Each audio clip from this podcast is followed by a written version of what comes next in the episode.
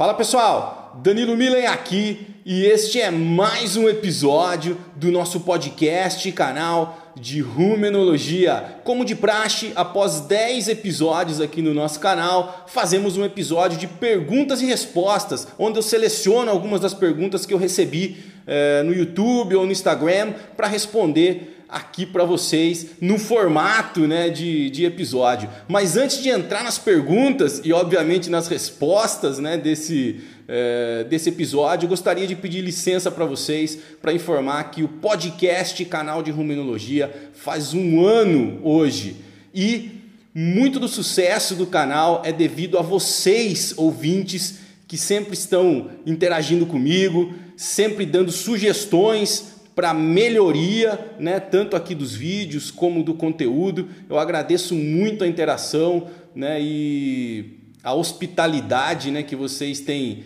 tido comigo e também paciência muitas vezes, porque eu posso demorar para responder algumas das perguntas. Agradeço demais, né, a vocês ouvintes que fazem desse canal o que ele é hoje.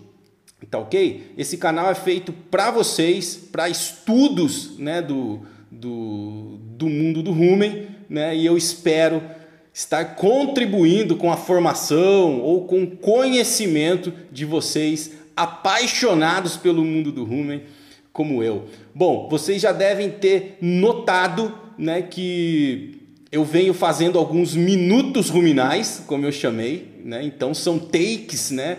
É, de um minuto no máximo sobre algum determinado assunto e em comemoração aí, né, é, a um ano do canal, eu tenho feito aí os, os minutos ruminais que vão continuar, né? É, já está integrado aqui ao canal, mas esses minutos ruminais eles vão para o Instagram, eles não vêm aqui para o YouTube, não vão também para o Spotify. Então, se você é, não viu ainda, vai lá para minha conta do Instagram, arroba Danilo Milen, é, para assistir lá e conferir os minutos ruminais que eu, que eu gravei até o momento.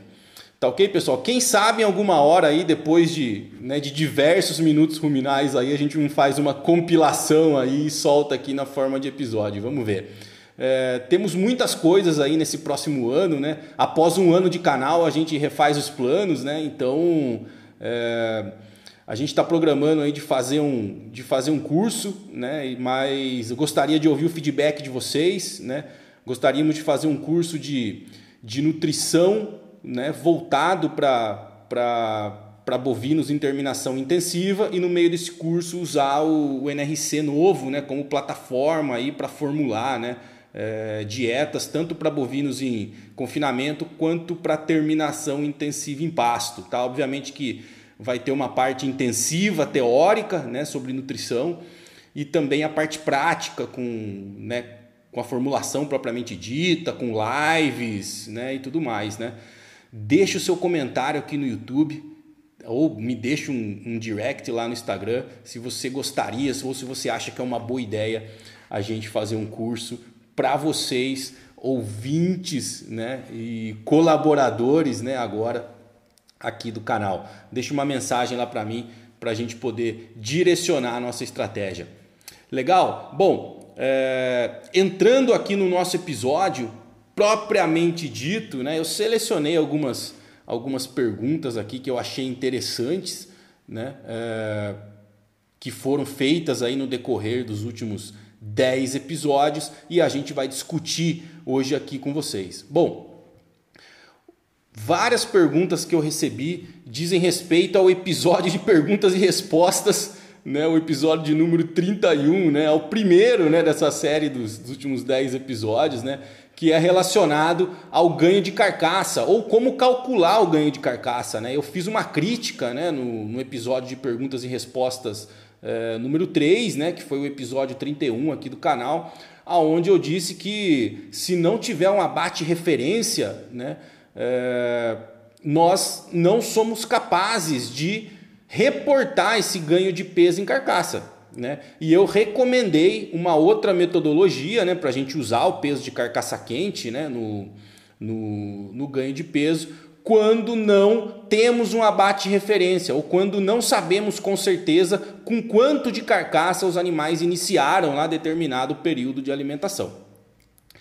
Tá ok, pessoal? Então, é, mas eu não mostrei a conta né, naquele outro, naquele outro é, episódio, né? Então hoje eu vou fazer uma explicação para vocês aqui do porquê a gente não pode calcular o ganho de peso de carcaça da forma que calculamos hoje em dia, ou seja, multiplica lá o peso de entrada no confinamento, por exemplo, por 50%, aí você tem um peso de carcaça inicial e aí você pega lá a carcaça lá do romaneio, né, o peso de carcaça quente lá do frigorífico e faz a conta, né? Tira o final do inicial e divide pelo tempo de coxo e aí você reporta um ganho de peso diário, né, um GPD de carcaça. Vou mostrar para vocês do porquê é errado fazer isso, tá? E para quando não temos o peso é, de carcaça inicial, né, não temos um abate referência, como fazemos aqui em nossos experimentos, vou recomendar para vocês e vou mostrar uma conta que vocês podem fazer exatamente para considerar a carcaça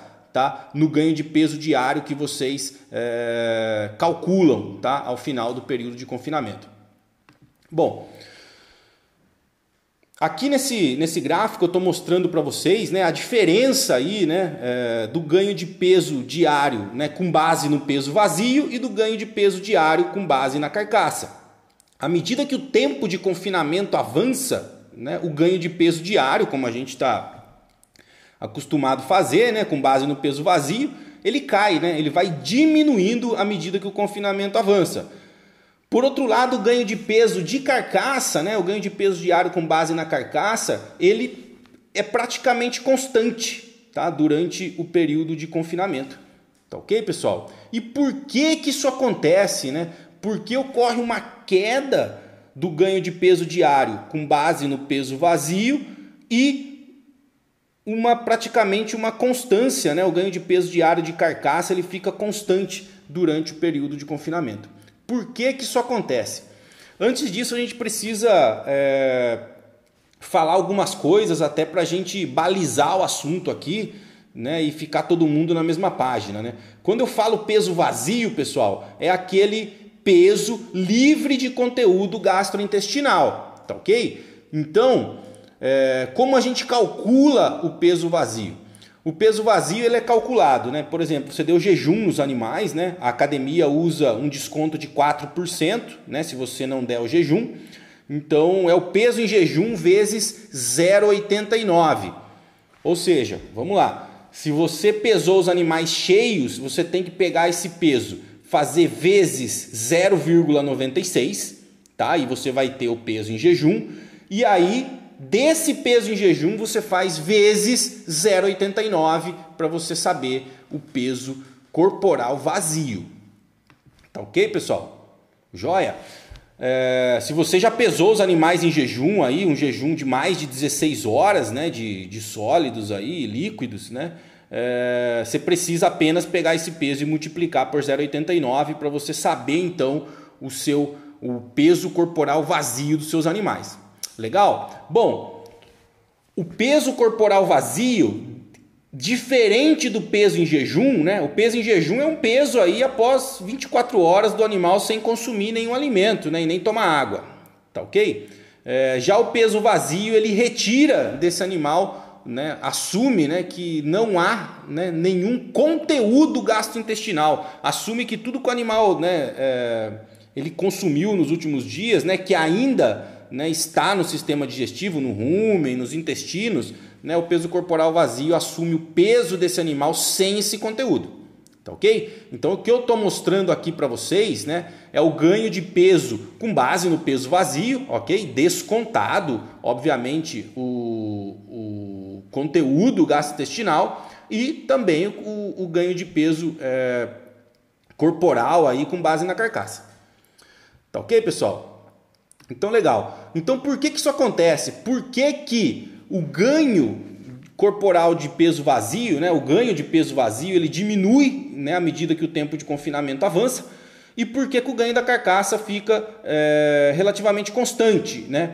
A diferença pode ser explicada exatamente pelo preenchimento digestivo. Né? Então, se a gente olhar aqui, né, esse trabalho muito legal da década de 90, né, ele mostra lá um experimento, né, ele fez um experimento, o Coleman, né, de 105 dias de alimentação em confinamento. Obviamente que ele tinha um abate referência lá no dia zero, né?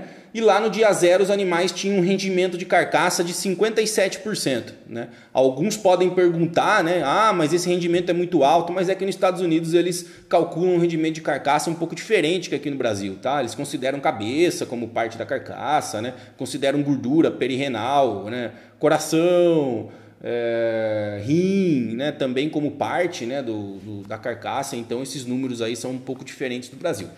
Tá ok? Bom, então se a gente reparar, né, no começo lá do, do período de alimentação, os animais tinham 57% de rendimento de carcaça e lá no final, após 105 dias de abate, né, eles tinham lá 63% né, de, de rendimento de carcaça. Ou seja, muitos de vocês podem pensar né, que assim, ah, igual a gente faz aqui no Brasil, né? Então a gente considera lá 50% de rendimento no início, no final dá 54, 55 e beleza, né? Então está contemplado né, essa maior deposição de carcaça na fase final.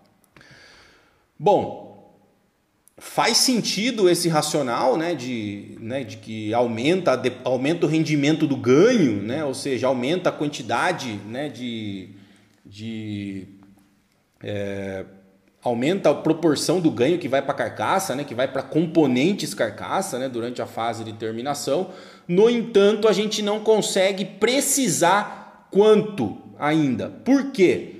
É o seguinte, quero que vocês reparem aqui nesse slide que eu estou mostrando para vocês. Quem está no Spotify, corre lá para o YouTube, porque os slides estão muito legais aqui desse, desse episódio. Né?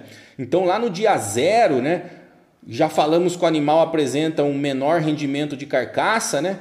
mas ele apresenta um maior conteúdo gastrointestinal mostrado em verde aí para vocês. Olha só.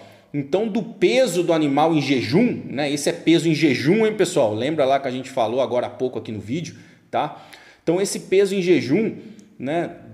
Em relação ao peso em jejum, o conteúdo gastrointestinal representa 15,6%. Tá ok? Isso no dia zero. Tá? Lá no dia 105, né, após, né, antes do abate, lá, né, ou na verdade no abate, né, esse animal aumentou o rendimento de carcaça e agora o conteúdo gastrointestinal representa apenas 8,5% do peso em jejum. Ou seja, os outros tecidos né, que estão mostrados acima, aí, couro, ossos, peso de rumen, de cabeça, de intestino, né, do órgão né, propriamente dito, sangue, toalete, fígado, eles não mudam praticamente do dia 0 ao dia 105. Tá ok? A coisa que muda é o conteúdo gastrointestinal e a proporção de carcaça, né, em termos de fração aí do peso em jejum. Ou seja, o que está acontecendo? Para onde vai essa diferença né, entre o ganho de peso é, diário, né, com base no peso vazio e com base na carcaça? O que está acontecendo é que está tendo uma substituição. Né? Ou seja, o preenchimento digestivo está diminuindo o preenchimento digestivo, né? E essa diferença está indo para a carcaça. Poxa vida, ótimo, né? Então estamos diminuindo a quantidade de, né, de, de digesta, né? E aumentando a quantidade de carcaça.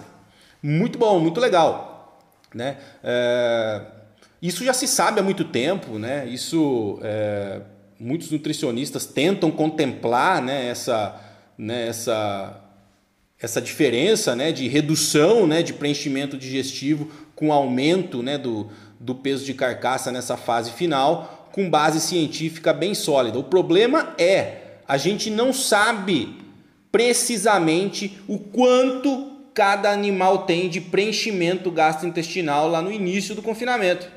Tá? Esses 15,6% né, é determinado em trabalhos americanos, tá ok? Animais que vêm de pasto, mas que consomem um pasto C3, né, de clima temperado, né, com diferentes composições nutricionais, diferente proporção de fibra, né? Então, a gente não consegue precisar tá, com quanto né, esses animais chegam em termos de conteúdo gastrointestinal no início do confinamento. Se o animal comeu concentrado no pasto e chegou no confinamento, isso faz diferença?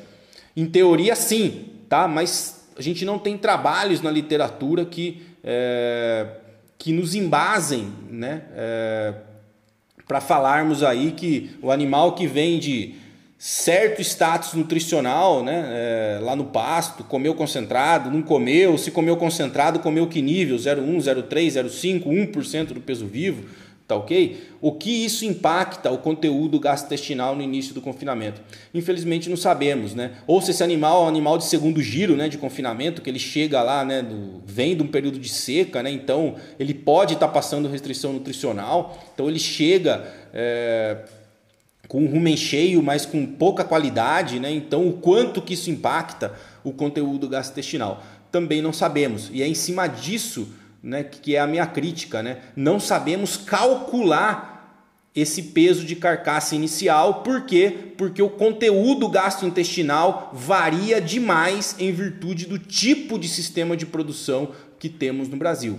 Tá ok? Já comentei isso né, no, no episódio 31 né, de perguntas e respostas 3 né, e falo de novo. Né? Fizemos um estudo, né, que é o Pereira aí, et al. 2020, né, publicado na Livestock, em que a gente é, teve abate referência, né, mas antes do abate referência a gente é, fez um grupo de animais é, passar fome, né, numa restrição nutricional imposta e a gente, em outro grupo, a gente, na verdade, é, deu meio por cento do peso vivo em concentrado, né? E aí, depois desse período, né, e trouxe esse anima esses animais para o confinamento após esse período. É... Antes de começar a adaptação, a gente abateu aí um animal por baia, né? Abatemos aí 30 animais, né, para ver o peso da carcaça, né, e outras coisas, né? E aí o rendimento de carcaça daqueles animais que comeram meio por cento do peso vivo aí por 35 dias apenas, né, antes de chegar no confinamento, o rendimento de carcaça deles foi 50%. Os outros animais que estavam restritos, né, é, né, não comiam concentrado e tinha uma restrição aí de, de, de pasto, apresentaram um rendimento de carcaça de 47%. E aí, como é que a gente faz? Tá? Ou seja, o sistema de produção anterior, o status nutricional anterior, vai ditar o rendimento de carcaça que os animais vão ter no início do confinamento. Então, não dá para simplesmente colocar lá 50%, porque a gente não sabe exatamente o preenchimento gastrointestinal. E eu estou falando aqui desse experimento de machos inteiros. Ah, deve mudar com macho castrado, deve ser diferente para novilhas, tá ok? Deve ser diferente, deve ser diferente quando a gente compara animal meio sangue Angus Nelore com Nelore puro, tá? Então, é, ao invés de tentar fazer é, um cálculo aí de ganho de peso de carcaça sem saber o conteúdo gastrointestinal ou sem ter um, um abate referência lá no início, essa conta vai ser errada, tá ok? Ou seja, eu vou mostrar para vocês agora como que a gente pode usar a carcaça né, para corrigir, na verdade, o nosso ganho de peso diário com base no peso vivo. Tá ok, pessoal? Então vamos lá. Então a gente já está sabendo né, que essa diferença aqui vai para a carcaça, né, a diferença do GPD aí, do peso vazio né, para o peso de carcaça. É exatamente essa substituição, né, é, redução do preenchimento digestivo né, com é, aumento né, do, do, do peso de carcaça. E aí o que eu mostro para vocês aqui, eu faço uma conta que é o seguinte, ó. Olha lá, esses animais desse experimento do Coleman, eu preciso falar para vocês o seguinte: esses animais estavam no pasto, 145 dias no pasto, tá? E aí depois eles saíram do pasto e ficaram 105 dias no confinamento. Beleza? O que, que acontecia lá no pasto? Vou projetar aqui para vocês. Ó. Lá no pasto, esses animais aí na coluna verde, né? Estou mostrando para vocês. Está mostrado o ganho de peso diário com base no peso vivo, né, na barra verde, né, isso aqui do lado esquerdo do slide, né, nos 145 dias de pasto, tá ok? Então eles tinham lá ganhavam 600 e poucas gramas por dia no pasto, sendo que dessas 600 e poucas gramas, 77% era de peso vazio, né? Ou seja, o peso vazio é aquele que tá é o peso em jejum descontado, né? O conteúdo gastrointestinal, como a gente já falou. Desses 600 e poucas gramas, 52% é, é, é de carcaça, né? Ia para carcaça e 44% de tecido magro. Bom, legal. Então a gente imagina né, que o ganho de carcaça nunca né, vai ser maior do que o ganho de peso vivo. Né? E que o ganho de peso vazio, por exemplo, né, porque desconta o conteúdo gastrointestinal, nunca vai ser igual é, ou maior né, que, o, que, o, que o peso vivo propriamente dito. Mas olha só o que acontece. Né? Quando a gente passa aqui para os 105 dias de confinamento, né, esses animais aqui, né, no, no experimento aqui reportado pelo Coleman, os animais ganharam 930 gramas por dia no confinamento. Eles entraram no confinamento com 405 quilos e saíram com 500 quilos, tá? Esses 105 dias que estão aí, tá ok?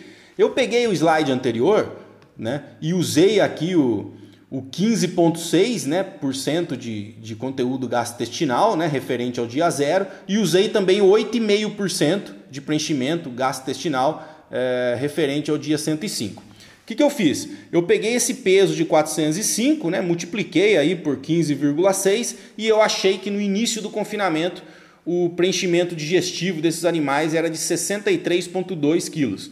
Fiz a mesma coisa com 8,5% para 500 quilos e achei que ao final do confinamento o preenchimento digestivo desses animais era 42 e 42 quilos e meio.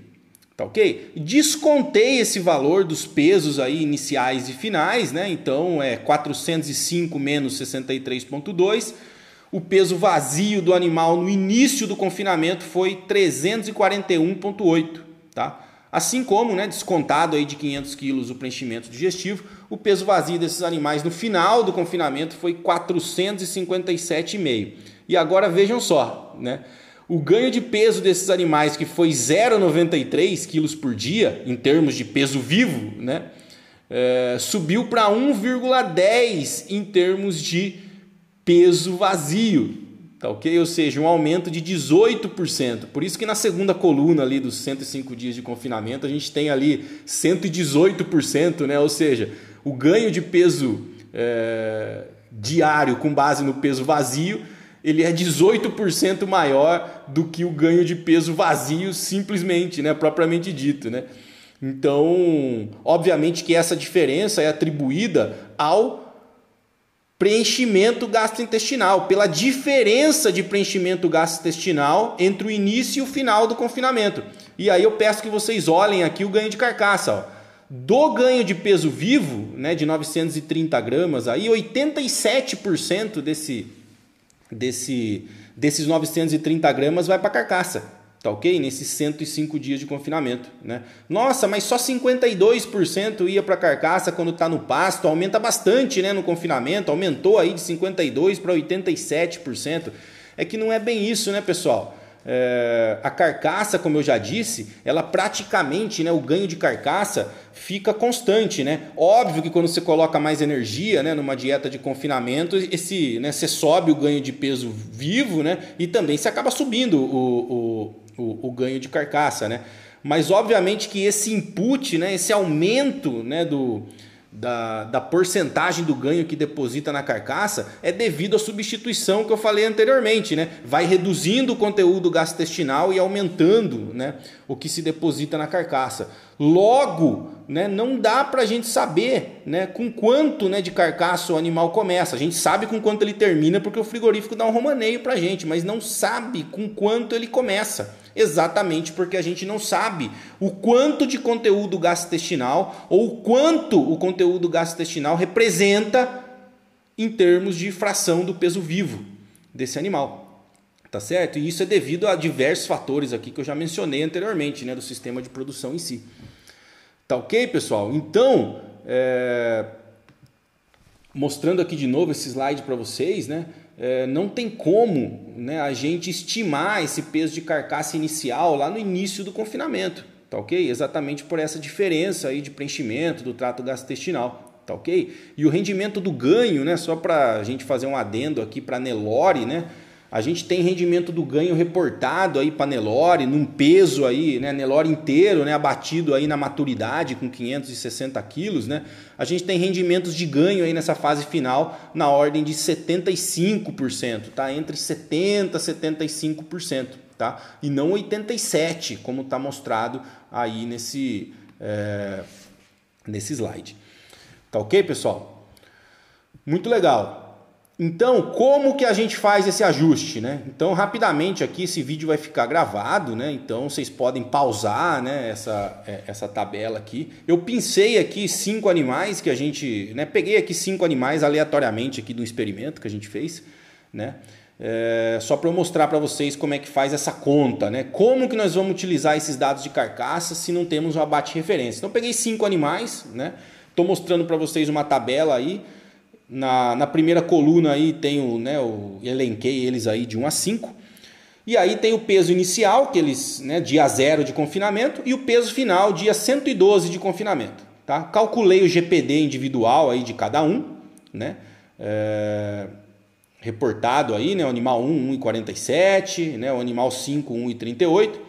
E aí também peguei os pesos de carcaça desses animais, que eu reporto aí para vocês, assim como o rendimento. Tá certo, pessoal? Então tá aí mostrado aí o desempenho né, desses cinco animais no confinamento. Né? Peso inicial, peso final, o GPD calculado aí, que é o final menos o inicial, dividido por 112, que foi o tempo de coxo. Né? Peso de carcaça foi o que eu obtive no romaneio do frigorífico. E aí o rendimento de carcaça eu calculei, né, dividindo aí né, o, o peso de carcaça pelo peso final multiplicado por 100. Tá ok, pessoal? Muito bom. O que, que usualmente o pessoal faz? O pessoal pega esse peso inicial que eu mostrei para vocês aí na segunda coluna e multiplica por 50%. Aí pega lá o peso de carcaça, né? Aí tira o peso de carcaça que recebeu do frigorífico, menos esse peso inicial vezes 50% e divide por 112. Né? E aí você teria um GPD de carcaça. Tá? Então, quando a gente não tem esse peso de carcaça inicial, né? Como quando é uma operação comercial, né? E não se tem, né? Na verdade, o, o um abate referência, obviamente, o que, que a gente faz? O que, que a gente recomenda fazer? Né? Os americanos fazem muito isso também. Você pega o rendimento né, do lote, né? eu estou assumindo que esses cinco animais, né, para facilitar a conta, era um lote. Então a média de rendimento desse lote ela é 55,1%.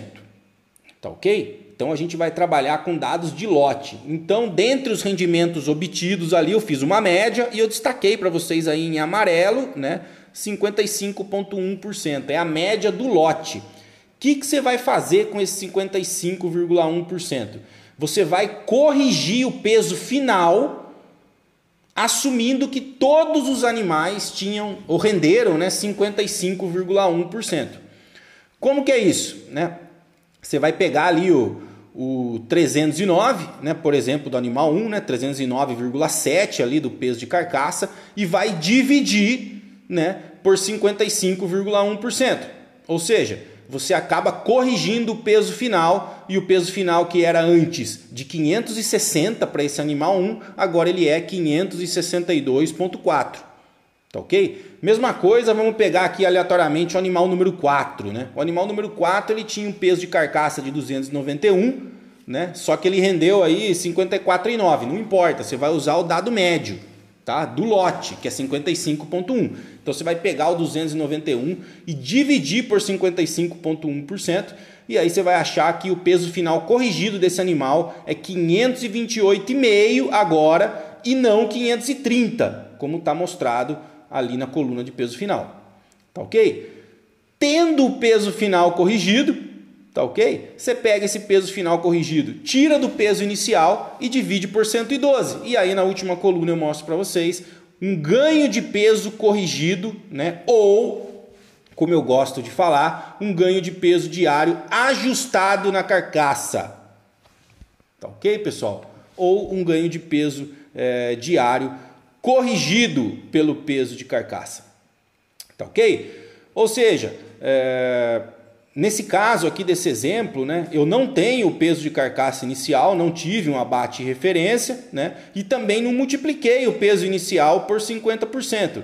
Na verdade, né, não esse método que eu estou mostrando para vocês, a gente não corrige né, o, o, o peso inicial com ele. A gente corrige, na verdade, o ganho de peso do animal com base no que, no que o lote rendeu no frigorífico. E aí você acopla, né, na verdade, o rendimento e o peso de carcaça quente ao seu ganho de peso diário medido, né, o ganho diário de peso vivo medido lá no confinamento. Ou seja, você faz uma correção, um ajuste desse ganho de peso com base na carcaça. No meu ponto de vista, Danilo, esse é o modo mais correto que a gente tem em confinamentos comerciais aí para ajustar o ganho de peso é, diário, né? contemplando o peso de carcaça ou as diferenças aí de peso de carcaça obtidas aí por lote dentro do frigorífico. Tá ok? De novo, peso inicial de carcaça, sem ter um abate referência, né, o valor de 50% é arbitrário, tá ok? Varia de novo, conforme é, o que o animal comeu antes, varia conforme o sistema de produção né, que ele estava anteriormente, tá ok? E varia também, é, obviamente, que todos esses sistemas de produção aí vão é, influenciar no conteúdo gastrointestinal no início do confinamento. E é isso que a gente não consegue prever, porque as, as variáveis aí né, são muitas aí, né, em termos de nutrição, em termos de sistema de produção, antes, né, no período anterior ao confinamento. Tá ok, pessoal? Demoramos um pouco mais aqui né, nesse é, para esclarecer esse assunto aqui do GPD de carcaça. Espero que tenha ficado claro agora para vocês né, essa questão né, do ganho de peso diário com base na carcaça. Tá ok? E se vocês ainda tiverem alguma dúvida, deixa seu comentário aqui no canal do YouTube, me manda lá via direct no Instagram, que eu, que eu sempre respondo para vocês. Tá ok? É, vou acoplar agora aqui algumas perguntas, né? Outras perguntas que eu recebi dizem respeito ao episódio de vitamina A, né? E também ao episódio de marmoreio, né? Um pouco do episódio de peso maduro. Então acoplei aqui algumas perguntas que eu recebi, né? E, e que eu vou responder para vocês, né? Então é, teve uma pergunta em relação a raças, né? Se raças com maior potencial de, de marmoreio sofrem mais né, com, com a suplementação de vitamina A, né, ou com né, o aporte de vitamina A aí na, né, nos, na fase final. Com certeza, né? Então, animais que não têm nenhum potencial genético para marmoreio, né? A vitamina A praticamente não vai fazer diferença nenhuma, né? Então, se o animal já não ia marmorizar de nenhum jeito, né? Tendo vitamina A ou não na dieta, isso não vai fazer diferença. Agora, animais, quanto maior o potencial genético né, para marmoreio que, que, que, determinada raça ou determinada categoria pode ter, né, é, mais atenção tem que ser dada pelo nutricionista aí em relação ao manejo da vitamina A. Lembrando que no episódio né, de, de vitamina A versus marmoreio, né, se você não assistiu, é só né, ir para o nosso canal lá do YouTube, lá ele é o episódio número 32, se eu não estou enganado, tá? É, ou 33, tá? Um dos dois aí. É, Nesse episódio eu falo, né, que para esses animais que têm alto potencial de marmoreio, né, os animais aí, né, de é, castrados, novilhas, né, independente aí é, se é angus, vaguio, né, animal que tem alto potencial de, de marmoreio, ele pode se beneficiar muito, né, de estratégias aí de, né, em relação à vitamina A, né. Eu comentei lá no episódio que injeções de vitamina A, né, nos primeiros né, no nascimento e 30 dias após o nascimento pode ser benéfica né, para o marmoreio, mas que nos últimos seis meses de vida, né, é, que é exatamente a fase aí em que se intensifica né, o depósito de, de gordura intramuscular, a vitamina A pode prejudicar né, o, o, o marmoreio. Então, né, uma injeção de vitamina A no início da vida né, e a retirada de vitamina A é, na fase final da vida pode é, amplificar né, e facilitar o depósito de gordura intramuscular por animais é, que têm potencial de marmoreio. Tá ok, pessoal? Muito bom. Eu estou olhando aqui que eu tenho um script né, que eu fiz aqui das perguntas. Né? Eu recebi uma outra pergunta também né, em relação ao beta-caroteno do milho. Né? Então, eu comentei que é, o beta-caroteno que está presente nas pastagens, né? Por isso a, a, os animais provindos de pasto dão aquela picanha, né? Aquele contrafilé com aquela gordura amarelinha, né? Então, é, um ouvinte comentou, né? Do beta-caroteno. Se o beta-caroteno, né? Já que a gente dá muito milho, né? Nas dietas de confinamento, tira os animais do pasto e põe para o confinamento, né? E aí as, as dietas são carregadas de milho, né? Se esse milho, que também tem beta-caroteno, pode atrapalhar, atrapalhar o marmoreio né? na, na terminação. E se sim, se tem alguma alternativa. Veja bem, né? É, apesar de a gente dar muito milho né, para os animais aqui no Brasil, né, na, na fase de terminação, né, não só no Brasil, né, nos Estados Unidos, no México, no Canadá também usa-se muito milho né, nas dietas de confinamento.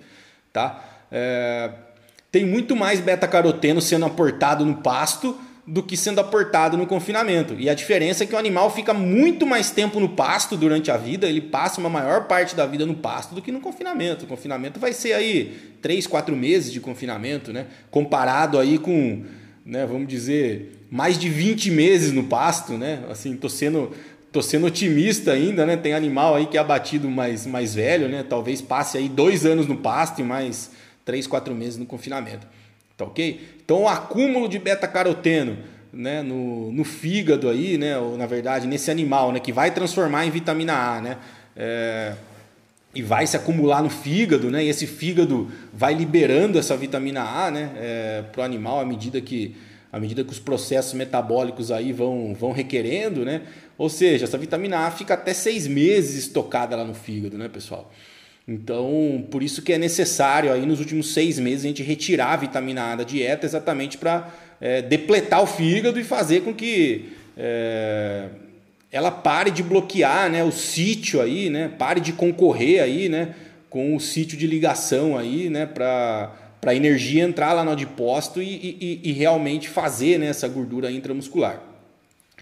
Tá ok, pessoal? Então, o negócio é o seguinte, né? Milho tem beta-caroteno? Tem, mas o tanto de beta-caroteno, né, provindo do milho, que vai colaborar, né, na verdade, que vai impedir, né, o, o, o marmoreio, né, essa quantidade aí, essa colaboração é muito menor do que o beta-caroteno que o animal comeu no pasto, né, na fase anterior da vida ou na maior parte da vida. Tá ok? Mas, se você é, tiver um programa de carne, talvez seja uma alternativa muito legal, né? Se você tiver um programa aí que você atende, né, o que você tem aí por conta própria, né, de carne grill, de carne premium, pode ser uma boa alternativa você usar sorgo, por exemplo, né, que tem uma menor quantidade de beta-caroteno. No entanto, né, ele é um pouco menos energético que o milho. Para tentar corrigir essa diferença de energia, você pode fazer silagem de grão úmido de sorgo. Os trabalhos mostram que quando a gente processa o sorgo na, na, na forma de grão úmido, né? É, a diferença para o grão úmido de milho, né? a diferença para o milho some. Tá? Então, uma forma, talvez, né, como alternativa né, de controlar esse problema, seria usar o sorgo, só que daí tem que fazer silagem de grão úmido, exatamente para você não perder energia. Mantida a energia, você está com um produto aí que tem menor é, concentração de beta-caroteno, e isso talvez possa ajudar né, a, a, vamos dizer assim, dar um plus né, no, no marmoreio dos seus animais. Tá ok, pessoal? Uma outra pergunta em relação a esse tema que eu recebi né, foi se animais em pasto né, é, tem menos marmoreio apenas em virtude né, da, desse consumo né, de beta-caroteno, de vitamina A.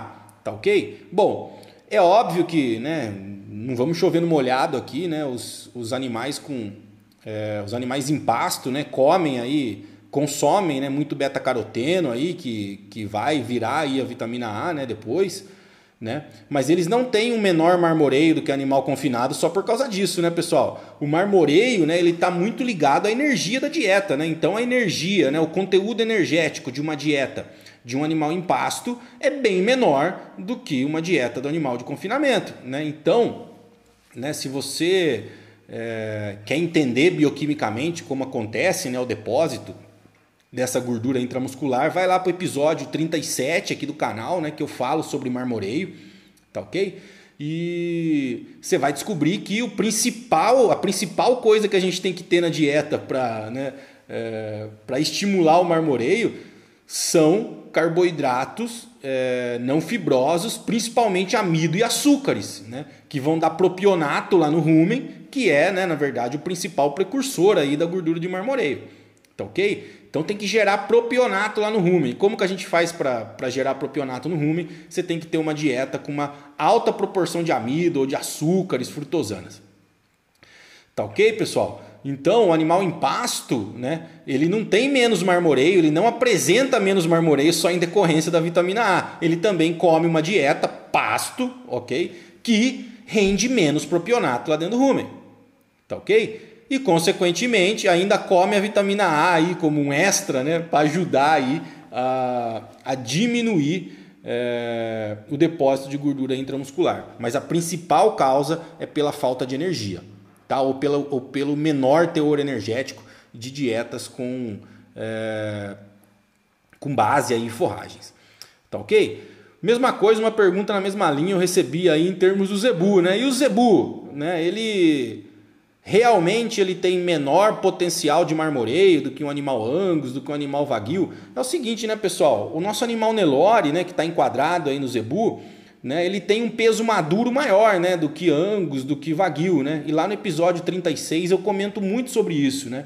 É, todo animal, né, ele tem certo potencial de marmoreio. Ele só inicia esse depósito de marmoreio em pesos diferentes, né? E muitas vezes esses pesos eles não são, vamos dizer assim, comerciais, né?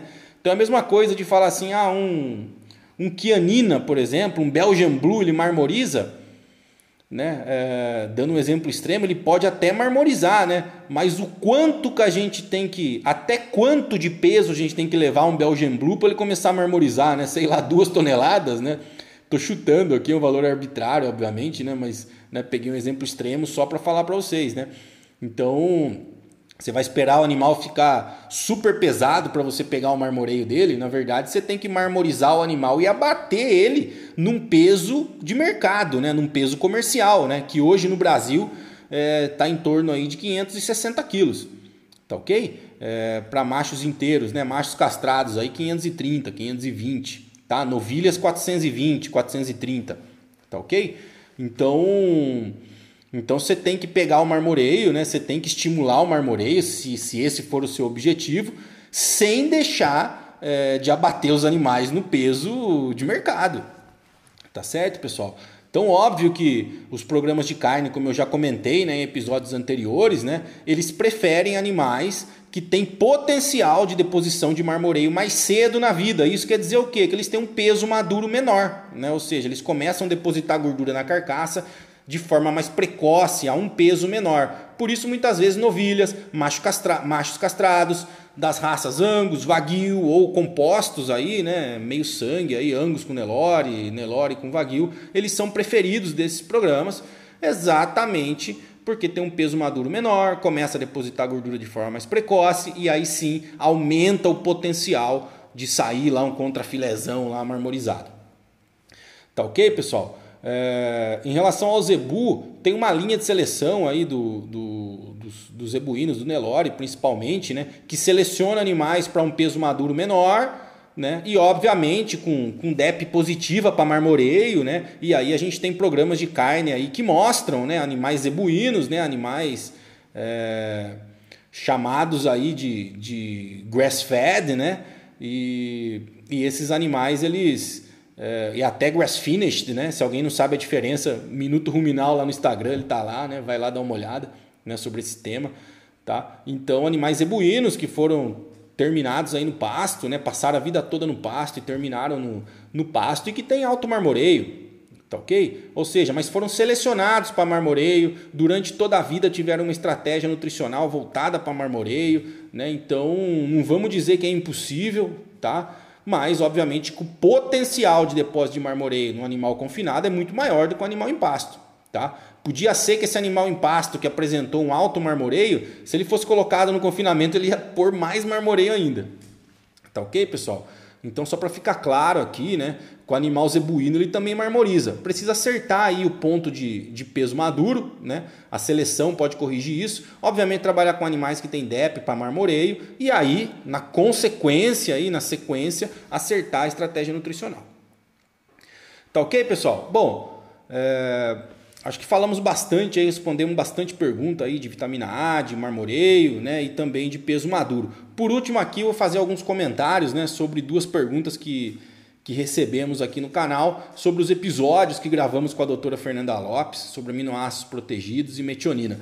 Uma pergunta muito legal que, que a gente recebeu foi se foi sobre a suplementação de aminoácidos protegidos para gado de corte, né? A pergunta era no sentido assim, né? Numa dieta otimizada, né, para gado de corte, né, usualmente atendemos às exigências de aminoácidos de acordo com o NRC, tá? Então, para que suplementar aminoácido protegido se o NRC está falando que via proteína microbiana, né, nessa dieta balanceada, eu é, atinjo né, todos os requerimentos do hospedeiro aí do meu animal? Tá ok? É, O que, que eu posso falar para vocês nesse, nesse sentido? Né? Essa afirmação é verdadeira, né? Mas quando a gente faz uma dieta, por exemplo, para bovino de corte, né? nesse sentido, onde a gente fecha todos os aminoácidos, a gente está falando de dietas é, em animais que têm o consumo já pleno atingido, ou seja, animais pós-adaptação, né? ou vacas aí que é, já passaram bastante, aí já estão bem adiantadas em relação ao período pós-parto.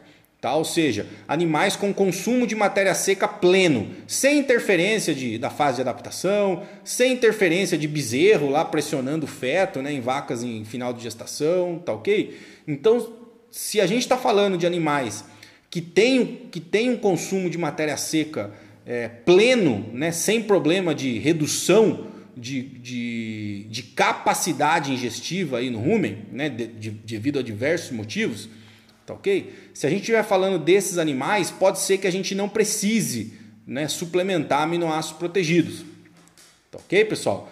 Mas gostaria de fazer um adendo, né? A ciência está avançando nesse sentido. Por enquanto, os trabalhos falam que a gente não precisa, né? Mas é, podem surgir aí novos trabalhos né, em relação a gado de corte, é, dizendo que a gente precise suplementar algum aminoácido ou outro em alguma fase específica ou estratégica, e é exatamente isso que eu vou falar para vocês. Né? Animais em adaptação, e eu, né, no episódio com a Fernanda, vocês podem ir lá, né, eu fiz uma simulação no NRC, né, que principalmente em início de período de adaptação, a gente fica devendo em alguns aminoácidos, principalmente metionina, lisina e histidina, né? E eles se alternam conforme o tempo de adaptação avança, né? Então, é, primeiro você tem uma deficiência aí de, de metionina, depois essa deficiência acaba sendo maior de histidina, ou seja, esses três aminoácidos se alternam aí entre os mais limitantes durante o período de adaptação. Por quê? Porque o animal não consome, né? De forma plena a quantidade de matéria seca que você espera. A, a, a adaptação do animal ao confinamento, né, do bovino de corte ao confinamento, é exatamente para isso. Né? Não só adaptar a microbiota, adaptar o epitélio, né, mas também para você construir a sua curva de consumo. Ele só vai atingir o consumo pleno depois da adaptação, né, ou ao final da adaptação. Tá? Então a suplementação com aminoácidos protegidos vai nesse sentido. Tá? Por enquanto, né, atualmente, né, para suprir né, é, requerimentos de aminoácidos em fases que o animal não consegue cons consumir, né? não consegue ter consumo pleno. E aí a gente pode traçar aqui diversas estratégias em diversas situações, não apenas durante o período de adaptação ao confinamento, tá? Mas também, por exemplo, vacas pós-parto, né? Ou no pré-parto também, né? Pré-parto, a vaca não consegue comer, tá? Não consegue é, atingir requerimento de aminoácido aí no final da gestação, porque praticamente não consome. Será que não compensa adensar a dieta? Né? Ou seja, fazer um adensamento, jogar o aminoácido protegido lá né? para atender esse requerimento? Mesma coisa com pós-parto. Né? O rumen não volta de uma hora para outra, né, pessoal? É, com capacidade plena, né? Vacas de leite demoram até 100, 110 dias. Vacas de corte demoram em 70, 80 dias para o rumen voltar né, na sua capacidade plena aí para é, na sua capacidade ingestiva plena. Então, se tem aí né, um pós-parto com consumo reduzido, e aí conseguimos atender o requerimento de aminoácidos com esse consumo, com esses, com estes consumos reduzidos aí em vacas pós-parto, em animais confinados em adaptação, já digo para vocês que muitas vezes não. Tá? E aí a suplementação com aminoácidos protegidos aí entraria de forma estratégica nessa jogada. Sem contar que né, os aminoácidos protegidos né, não tem só a função produtiva, mas também tem muitos trabalhos e muitos trabalhos consistentes né, de efeitos positivos na reprodução. Né, em aumentar a quantidade de vacas ciclando na extração de monta, aumentar a fertilidade né, dos, das vacas, né, e isso é, a Fernanda respondeu uma outra pergunta, tá lá no canal do YouTube, né? Em que é, ela falou do experimento né, que foi feito e que a dose de 6 gramas né, de, de metionina protegida, do produto, né, a base de, de, de metionina protegida, ele aumentou aí, foi, foi um ponto ótimo aí, na verdade, para aumentar índice de prenhez em vacas de corte. Né? Outra coisa também é que é, tem evidências aí bem consistentes né, no, na literatura que a metionina protegida reduz né, é, marcadores inflamatórios, ou seja, talvez seja interessante para animal suplementar animal estressado, né, ou vaca de leite sobre estresse, né, ou animal, por exemplo, confinado que vai viajar muito tempo de caminhão, na verdade, né, para ser confinado, né, isso causa um estresse né, de transporte. Talvez a suplementação com metionina aí antes desse transporte alivie né, o estresse desses animais e eles comecem né, o período de adaptação aí em confinamento com, com sistema imune mais fortalecido. Tá ok, pessoal? Então, tem muita coisa para fazer ainda em relação aos aminoácidos protegidos, mas a minha visão hoje, né, vamos ver como a ciência avança, hoje é usar esses aminoácidos de forma estratégica em períodos aí do sistema de produção, seja de corte ou de leite, aonde os animais não têm capacidade digestiva máxima. Talvez seja uma excelente ideia aí para é, suprir exigência e também aí, né, é, diminuir marcadores inflamatórios e, consequentemente, melhorar parâmetros reprodutivos. Tá ok, pessoal? Esse foi o nosso episódio de número 41 aqui do nosso canal, o nosso quarto episódio de perguntas e respostas.